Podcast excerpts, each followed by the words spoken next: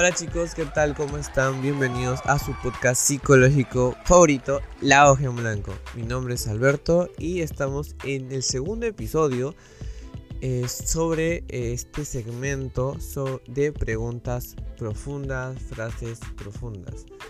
El, el, primer episodio se estrenó la semana pasada. Sí, sí, sí, fue la semana pasada. Si no es que con tantas tareas, con. De verdad, de verdad. Con casos clínicos todavía que nos están poniendo en el. Eh, pues en la universidad paramos bien. Bien complicados, pero como que iba la cosa poco a poco ahí. intentando pues sobrellevar todo, ¿no? Bien, el día de hoy pues vamos a hablar un tema que una amiga me dijo, Alberto, me gustaría que puedas eh, problematizar, sensibilizar el tema de vivir con ansiedad. ¿Ok? ¿Cómo es vivir con ansiedad? Las personas que conocemos esto por carne propia pues vamos a entender un poquito más sobre este tema. Y las personas que capaz tienen alguna pareja, algún amigo, amiga, familiar que vive con ansiedad pues también va a poder aprender o entender un poquito más a esa persona y que está bien. O sea, está bien que nosotros busquemos información sobre cómo es tener vivir, ¿ok? Con ansiedad. Y cuando uno tiene un ataque de ansiedad es algo muy profundo, muy intenso porque es eh, tiene picos. Imaginémonos que la ansiedad es como una montaña rusa. ¿Ok? Cuando uno tiene un ataque es de menor a mayor intensidad. No es como un golpe, que los golpes cuando tú tienes uno en la cabeza, en el brazo, te, duele fuerte, ¿verdad? Es un dolor intenso, automático. No, no, no, la ansiedad no es así, la ansiedad es, un, es como una montaña rusa. Tiene picos altos, ¿ok? También tiene picos muy bajos rectos, entonces es hay mucho de cómo poder entender una persona que tiene vive con ansiedad, pues, ¿no? Entonces, hablemos un poco sobre eso y justo esta pregunta me cayó muy bien de pelo porque, eh, bueno, yo en lo personal, para la gente que ya nos ha escuchado y que nos sigue ya un buen tiempo, sabe que yo pues sufro de ansiedad.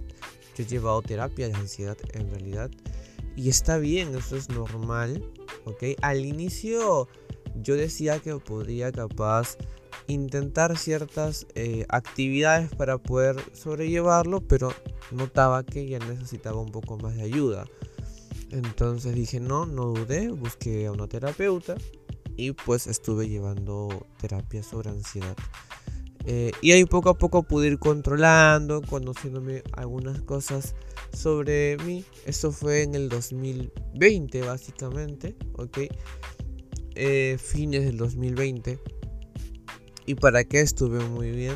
Estoy mucho mejor, tengo técnicas y, he podido en carne propia vivir esos picos.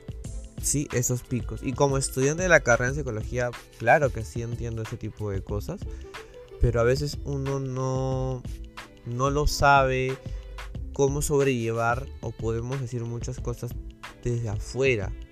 Una cosa es yo poder decir apaga el fuego, ok, pero yo estoy afuera, estoy a salvo, yo no entiendo qué es vivir con fuego en mi casa, ok, que mi casa se, se está incendiando.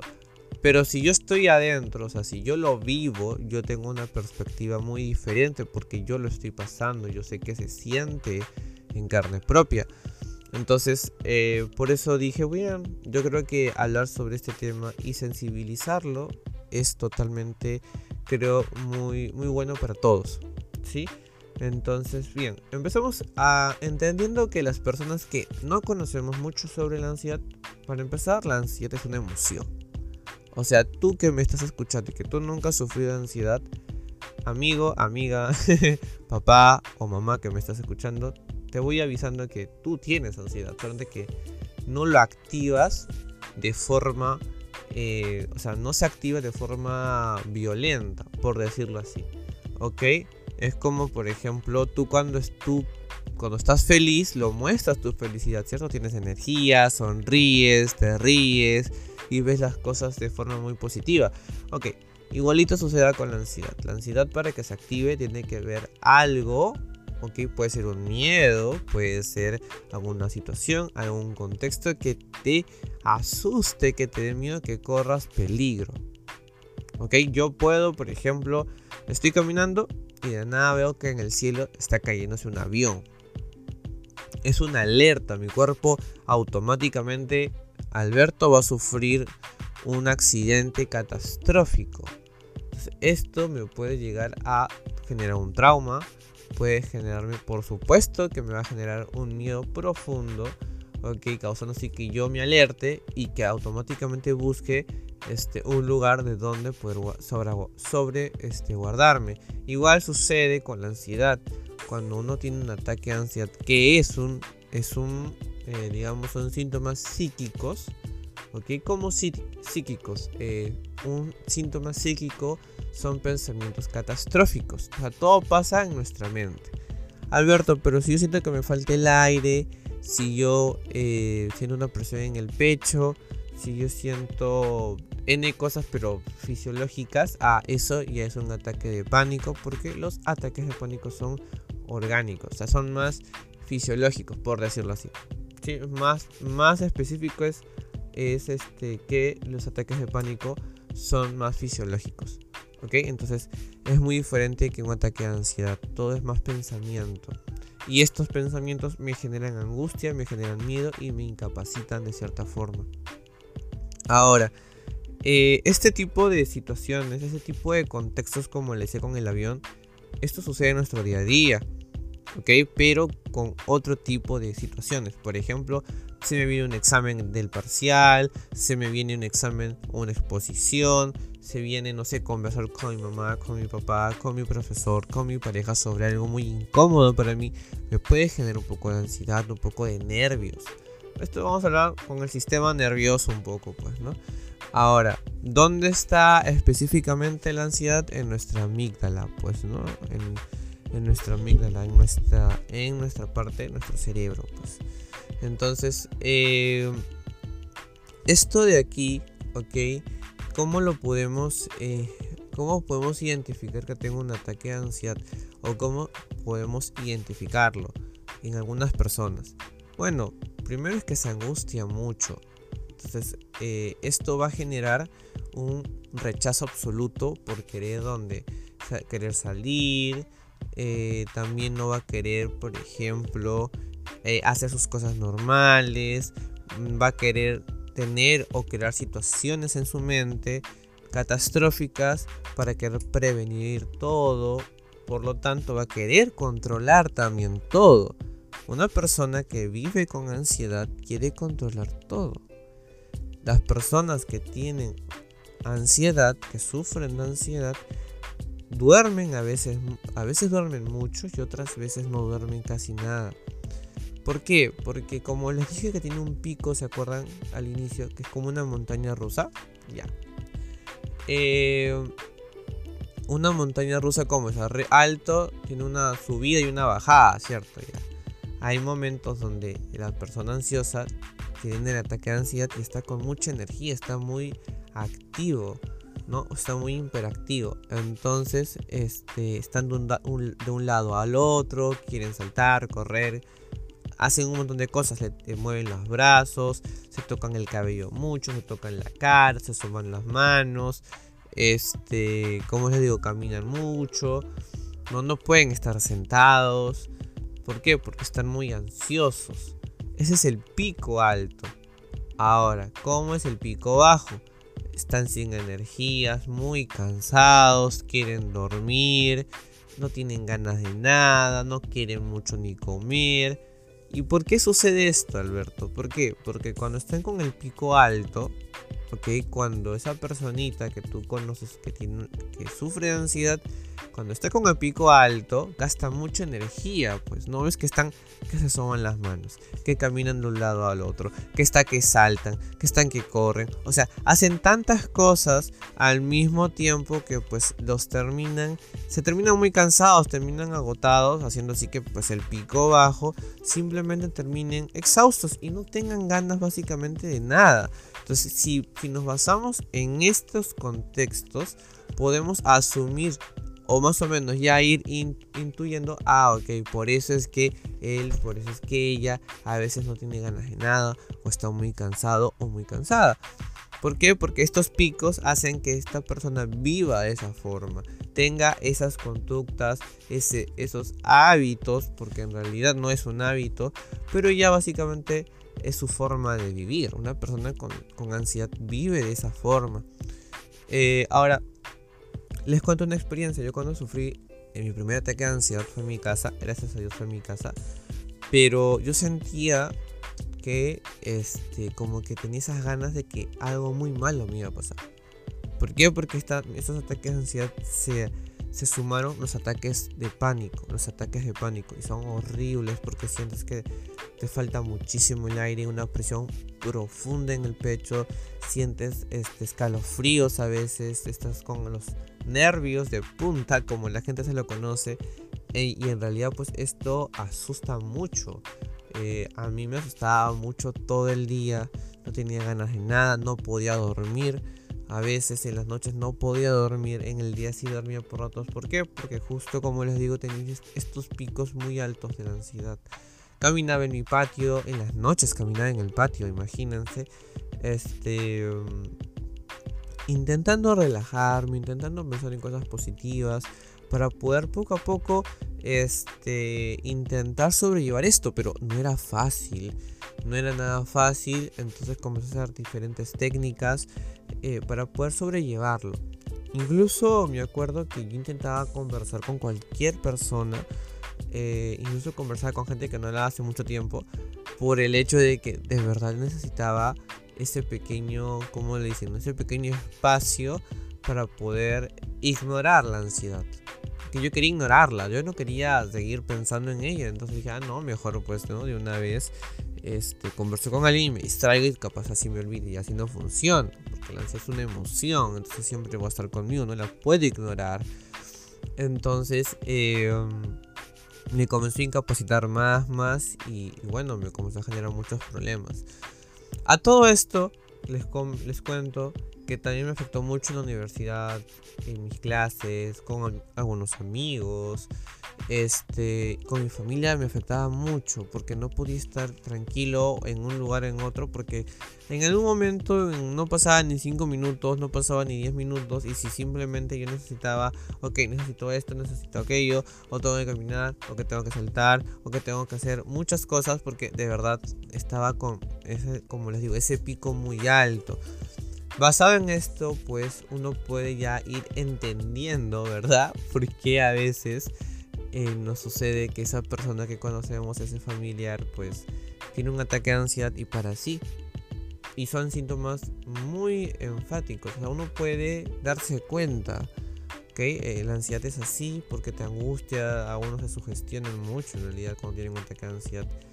¿Existen medicamentos para controlarlo? Pues sí, sí, sí, sí existen varios medicamentos. Pero, ojo, yo desde, ahorita les digo, no, por lo menos en el Perú, no sé si en otros países era legalmente, pero en el Perú no te venden esos medicamentos sin receta médica. Así que no es como que te compres, no sé, una pastilla para la gripe. Ya, una cosa así no, no funciona. Tienes que tener una receta médica, sea de un doctor, de un psiquiatra ni siquiera de un psicólogo, porque el psicólogo no medica. Entonces, este, mucho cuidado con eso. Si es que tu psicólogo tu psicóloga te quieren medicamentos, ojo, ellos no te pueden medicar, ellos lo que te pueden es sugerir que te acerques con un, un psiquiatra, a no ser que ellos, tu psicólogo tu psicóloga sea un psiquiatra, ¿no? Que eso también existe, eso también hay, porque se especializa y es una forma mucho más este, detallada.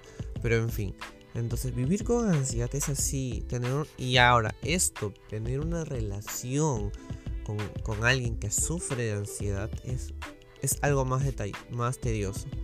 Porque en una salida, porque en una discusión, porque, no sé, en, una, en un lugar donde estén ustedes juntos, pueden sufrir, puedes sufrir un ataque de ansiedad a tu pareja y es algo más complicado.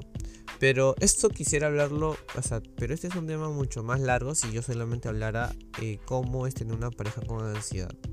Ese es un tema un poco más extenso, creo, porque esa es otra forma de ver las cosas, porque ya se hablan de pareja, se habla de convivir, se habla sobre intimidad sexual y muchas cosas, porque sí, ojo, ¿ah? no esto lo hablaré en, otro momento, en otro episodio, pero la ansiedad afecta la vida sexual. Sí, sí, afecta. Esto justo lo hablaba con un profesor que era eh, neuropsicólogo y sí nos comentaba que afecta eh, este, nuestro nivel sexual en las personas. Pero eso lo contaré en otro episodio. Así que, eh, bien, con decirles de que una persona que vive con ansiedad, eh, si bien es cierto vive angustiada, vive con miedos muy profundos, y estos los pueden controlar. Sí, la ansiedad puede controlar a la persona. ¿Por qué? Porque ataca la parte eh, que todo ser humano pues eh, se, sugestiona, que son los miedos. Y miedos que te vas a morir, miedos que por ejemplo, ¿no? No, no quiero comer nada porque si me hinco con el tenedor puedo sangrar y me puedo morir desangrado. Así, cosas así. O como por ejemplo, no quiero eh, echarme, este, de un, no quiero dormirme de costado porque me puedo este, ahogar con mi propia saliva y me puedo morir ahogado. En serio, hago unas cosas así muy, muy, una idea muy irracional, ¿no, Alberto? Sí, pero bueno, las personas que sufren de ansiedad son así. No quiero salir a caminar, no quiero salir a la calle porque me puedo encontrar con alguien que me puede toser en la cara, este, me puede quitar la mascarilla o se me puede romper en ese rato la mascarilla y me puedo contagiar de COVID y me voy a morir. A pesar que tengo mis 3-4 vacunas, no importa, me voy a morir. Una cosa sí, entonces uno Básicamente por eso es que no, no salen las personas que sufren de ansiedad. No quieren hacer nada de su vida normal como lo hacían anteriormente. Y quieren controlar todo. Por eso es que mucha gente que, que sufre de ansiedad o es que es muy ansiosa, pues te dice, no, pero no hagas esto, no, pero no hagas aquello, no, y te prohíben todo, todo, todo, todo, todo, y tú dices, pero ¿qué pasa? Estás muy ansiosa, estás muy ansioso. Ahora ya saben por qué a veces te uno le dice eso al otro.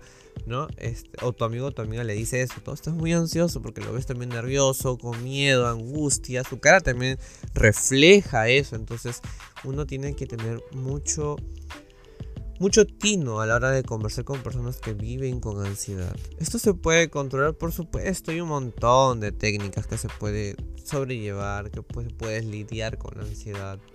¿No? Entonces, esto incluso, cómo lidiar con la ansiedad, creo que lo hice. Hice un taller aquí en la página una vez, dos veces hice un taller sobre ansiedad donde enseñaba técnicas eh, que lo podías hacer en tu casa, en el trabajo, y no te tomaba mucho tiempo. Como también creo que hice un, podcast sobre eso. No, no, no lo sé, no me acuerdo, pero eh, si es que hice uno, pero si es que no lo hice, pues intentaré hacer, hacer uno de esos que les puedo ayudar unas técnicas que lo hacer, eh, hacer, en su casa y que no necesite muchos materiales, ¿no? Para que no gasten mucho dinero. Eh, bien. Y bueno, eso básicamente sería el cómo vivir con ansiedad, cómo piensa una persona con ansiedad, cómo siente una persona con ansiedad. Una, muchas veces me han dicho a mí cómo es vivir con ansiedad. Yo siempre les digo que a veces uno eh, tener la ansiedad en, un pico normal, regularlo, está bien. Porque no tenerla también no me ayudaría reconocer cuando estoy en peligro, cuando en verdad mm, tengo que tener mucho cuidado con algo. La ansiedad no es mala en realidad, el exceso de ella sí. La ansiedad te ayuda a muchas cosas, te ayuda a reconocer los peligros, te ayuda a reconocer en cuándo tienes que estar ahí, cuándo no tienes que estar ahí, ¿no? Eh, entonces, básicamente, si yo, si yo digo qué cosas positivas tiene la ansiedad, tiene varias, como los que acabo de mencionar, pero como estas, a veces nosotros también confundimos vivir angustiados. Yo creo, en lo personal, no como estudiante de psicología, pero estaremos ojalá muchos de acuerdo, es que nadie merece vivir, vivir o tener una vida angustiándose. Nadie. Así tú tengas... Eh, sé, un montón de deudas, un montón de hijos, no mereces vivir o tener una vida angustiada. ¿Sí? Y termino con esta frase que me gustó muchísimo que dice, que es un proverbio chino que dice, si tienes un problema que no tiene solución, ¿para qué te preocupas? Y si tienes solución, ¿para qué te preocupas? Eso es un, un proverbio chino, me gustó muchísimo porque eso es como le digo, eh, así funciona la ansiedad. Pensamos y pensamos y pensamos todo el día y terminamos súper, súper cansados. Incluso también nos victimizamos mucho porque tenemos un temor muy muy fuerte dentro de nuestra cabecita. Entonces tenemos que saber lidiar y entender a esas personas. Eh, incluso pues decirles chicos de que espero les guste este espacio de que siempre se van a estar publicando estas, eh, este segmento los viernes por la noche. Ok, eh, muy aparte de lo que hago el contenido con César, con Carlos, incluso también con Jorge a veces, aquí en, en los canales de, de virtuales de podcast que siempre intentamos pues informar, normalizar algunas cosas, sensibilizar y también problematizar algunos otros temas que sea de su interés. Así que nada chicos, cuídense mucho, no se olviden de seguirnos en las demás redes sociales como Spotify en este canal, en Acast, en Apple también estamos. En, también estamos en Amazon, Amazon Music también estamos por ahí ahora. Eh, también en Anchor en Instagram, en TikTok, en Facebook, ok, como la hoja en blanco, igualito con nuestro logo. Así que nada, chicos, un fuerte abrazo, cuídense muchísimo. Y ya saben, mucha tolerancia, hay que darle mucho amor, mucho cariño a esas personitas que tenemos, que conocemos, que capaz sufren un poco de ansiedad y ahora ya podemos entender un poquito más qué es tener, qué es vivir o cómo es pensar, cómo piensa una persona que tiene ansiedad. ¿Ok? Démosles toda la atención posible y todo el cuidado que se merecen. Un fuerte abrazo, chicos. Cuídense muchísimo. Que tengan un genial mes de octubre. Y ya estamos conversando para pasar otro día, otro momento distinto. Solamente aquí con tu podcast psicológico favorito, La Hoja en Blanco. Cuídense. Nos vemos.